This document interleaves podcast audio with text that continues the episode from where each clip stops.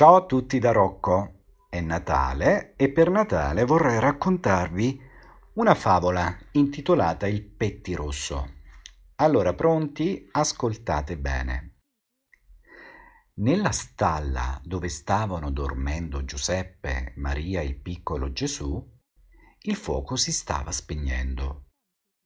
Presto ci furono soltanto alcune braci e alcuni tizzoni ormai spenti.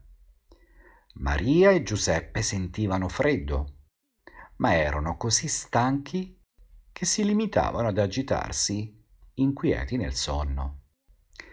Nella stalla c'era un altro ospite, un uccellino marrone. Era entrato nella stalla quando la fiamma era ancora viva.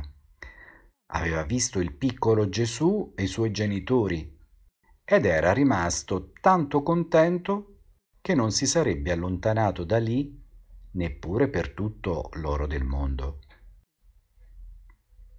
Quando anche le ultime braci stavano per spegnersi, pensò al freddo che avrebbe patito il bambino messo a dormire sulla paglia della mangiatoia.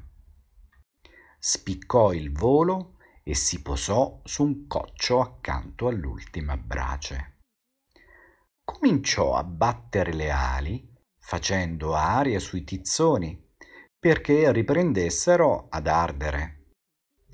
Il piccolo petto bruno dell'uccellino diventò rosso per il calore che proveniva dal fuoco, ma il pettirosso non abbandonò il suo posto. Scintille roventi volarono via dalla brace e gli bruciarono le piume del petto, ma egli continuò a battere le ali finché alla fine tutti i tizzoni arsero in una bella fiammata. Il piccolo cuore del pettirosso si gonfiò di orgoglio e di felicità quando il bambino Gesù sorrise sentendosi avvolto dal calore. Da allora il petto del pettirosso è rimasto rosso, come segno della sua devozione al bambino di Betlemme.